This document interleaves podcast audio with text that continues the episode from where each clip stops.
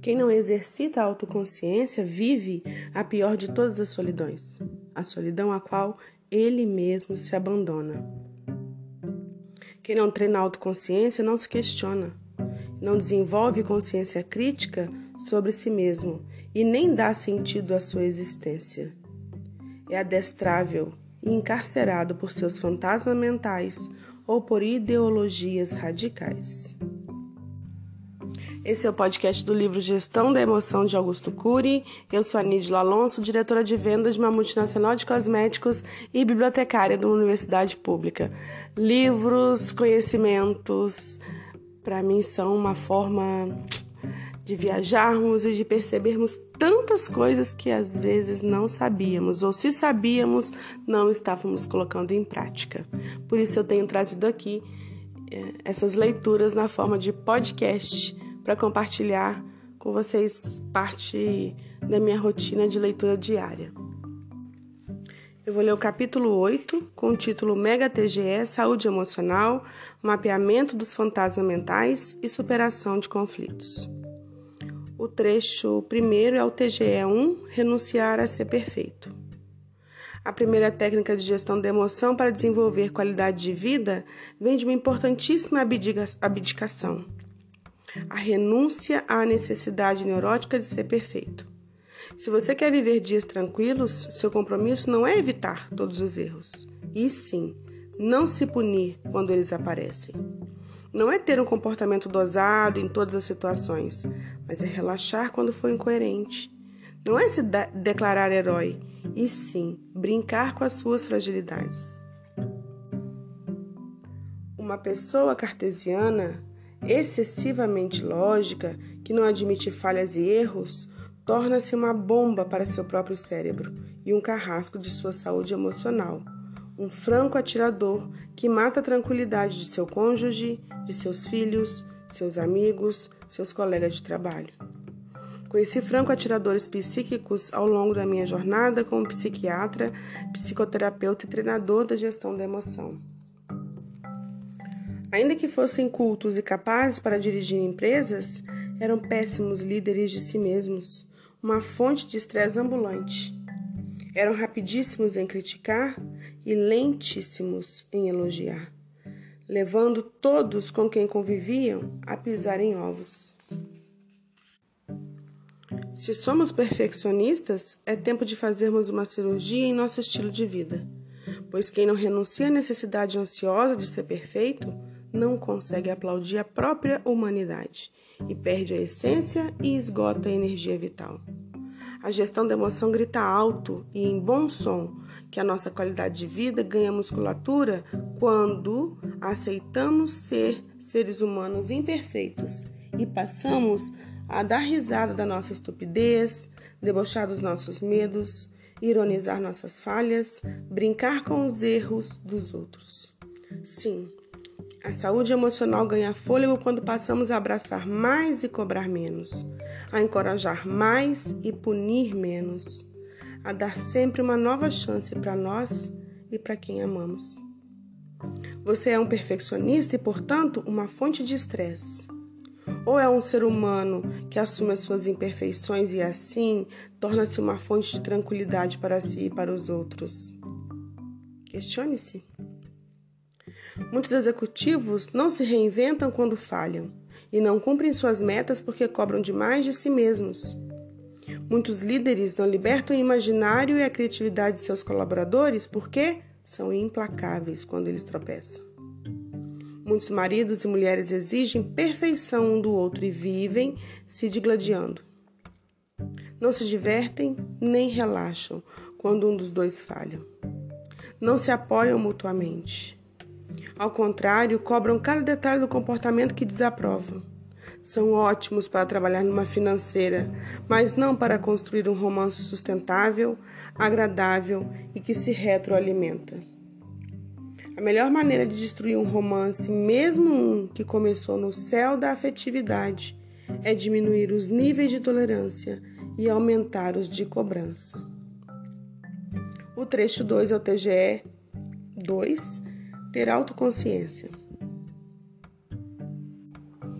Quem não exercita a autoconsciência vive a pior de todas as solidões, a solidão a qual ele mesmo se abandona.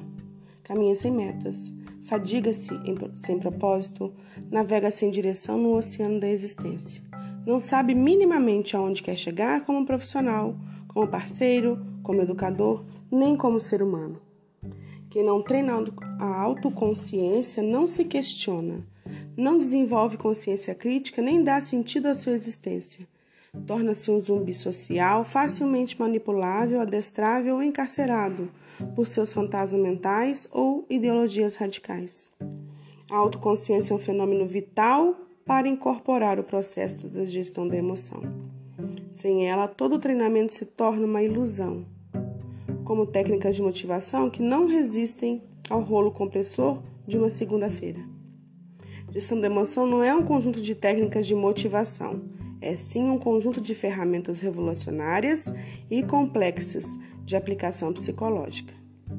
A praxis da autoconsciência exige coragem para nos bombardearmos com questionamentos transparentes e profundos nas mais diversas áreas de nossa existência. 1. Um, quanto à nossa essência, quem eu sou? Eu cuido da minha qualidade de vida ou eu traio a minha saúde emocional? Sou estressado ou relaxado? Flexível ou radical? aberto ou exclusivista, generoso ou preconceituoso, afetivo ou autoritário. Sou autor da minha história ou sou inseguro, tímido e manipulável? Eu dirijo meu script ou eu sou dirigido pelos outros ou pelas intempéries da vida? O segundo questionamento é quanto aos conflitos. Que traumas me assombram e me controlam?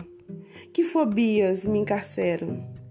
Quais preocupações, falsas crenças e crenças limitantes me dominam? Sou bem ou mal-humorado? Sou otimista, pessimista ou um ser humano sem tempero? O questionamento quanto às relações sociais. Como está a minha relação com os meus filhos, com o meu parceiro e com os meus colaboradores? Eu sou um especialista em dialogar ou em criticar, em promover ou em diminuir quem eu amo? Onde eu falho? Me escondo ou me, ou me acovardo? Quem preciso resgatar, conquistar e a quem devo pedir desculpas?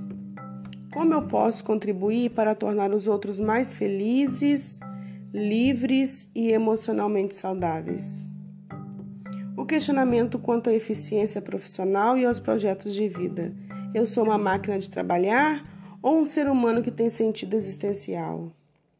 Eu sou embriagado pelo conformismo ou tenho sede e fome de aprender e coragem intensa de me reciclar?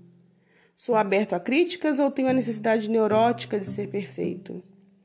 Eu posiciono-me como um Deus intocável ou como um ser humano em construção? Quais são meus mais importantes sonhos e o que eu faço para transformá-los em realidade? Sou traidor de meus projetos de vida? Tenho foco e disciplina ou os enterro debaixo do tapete do meu excesso de atividade? Gestão da emoção exige consciência crítica. A consciência crítica exige um olhar íntimo, saturado de indagações bem como colocar-se contra a parede nas mais variadas áreas da vida.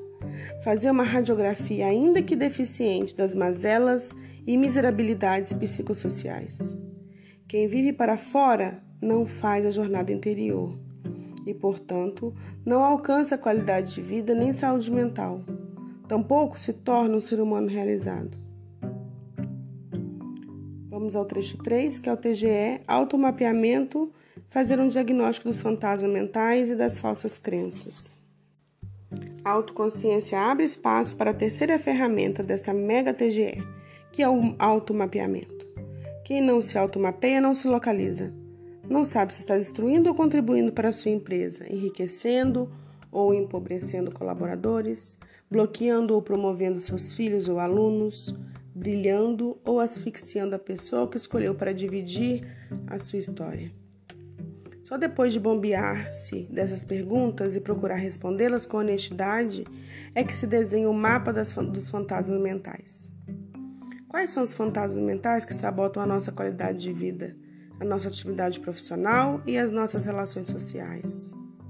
São inúmeros e eu vou citar alguns deles aqui: timidez e insegurança, autopunição, sentimento de culpa. Sentimento de vingança, complexo de inferioridade, ciúme, fragmentação da autoestima, fobias. Social, agorafobia, claustrofobia, tecnofobia, fobia de animais, baixo limiar para frustrações, irritabilidade, impaciência e flutuação emocional exagerada, dificuldade de pedir desculpas e se curvar em agradecimento. Então, essas aqui são uh, os fantasmas mentais que sabotam a nossa qualidade de vida, né? Vou para as próximas: angústia, impulsividade, ansiedade, depressão, mau humor, pessimismo, doenças psicossomáticas, vigorexia, transtornos alimentares, dependência química, transtorno obsessivo compulsivo, conformismo, coitadismo, necessidades neuróticas como de poder, de estar sempre certo, de ser o centro das atenções, de falar compulsivamente, de se preocupar com a imagem social, o egocentrismo, o individualismo, o autoabandono, solidão social, inveja sabotadora, sofrimento por antecipação, ruminação de perdas e frustrações, cobranças excessivas, autocobrança, compulsão por reclamar, dificuldade de se reinventar, déficit de proteção emocional, hipocondria ou medo de doenças. Quem tem medo de olhar para si e encontrar seus fantasmas mentais vai ser sempre aterrorizado por eles. É vital que façamos um diagnóstico mínimo e empírico de nossas limitações, imperfeições, dificuldades de desempenho. Não é possível falar em gestão da emoção sem ter coragem para colocar a si mesmo em xeque. Quando eu faço treinamento de autogestão com empresários, eu faço com eles e também com seus filhos, para que eles aprendam a ser líderes e não consumidores irresponsáveis, para que se transformem em sucessores e não em herdeiros. Herdeiros vivem na sombra do seu pai, enquanto sucessores constroem o próprio legado. Herdeiros querem tudo pronto e rápido. Sucessores elaboram seu projeto. Herdeiros reclamam de tudo e de todos, enquanto sucessores se curvam em agradecimento. Herdeiros têm baixos níveis de automapeamento e resiliência, não suportam ser contrariados, ao passo que sucessores aprendem a proteger sua emoção e a trabalhar perdas e frustrações. Certa vez que fiz esse programa de gestão com um executivo de origem alemã, 35 anos, viciado em relógios, o mais barato valia 50 mil dólares, carros de luxo. Era um herdeiro e compensava seus conflitos sendo um consumidor voraz de produtos, não de ideias. E ele era inteligente, mas achava que a sua personalidade não era abarcada por grandes conflitos. Quando levei a ter autoconsciência, a fazer um mapeamento, foi o primeiro passo e ele percebia que se interiorizava e se mapeava e descobria seus fantasmas mentais. Ficava perplexo. Ele não achava que tinha tantas características doentias em sua personalidade. Por exemplo, necessidade neurótica de evidência social, de poder, preocupação excessiva com a opinião dos outros, baixo limiar para a frustração, autopunição, insegurança, fobia social ou medo de falar em público, falta de projetos de vida consistentes, déficit enorme como líder e empreendedor, comportamento de consumidor irresponsável. Ter fortuna nascer, ser super protegido, viver debaixo do consumismo, essas coisas podem ser desejadas por milhões de jovens, mas representam uma desvantagem competitiva enorme porque asfixiam a habilidade do eu de construir a sua própria história e nutrem o comportamento de herdeiro, não de sucessor.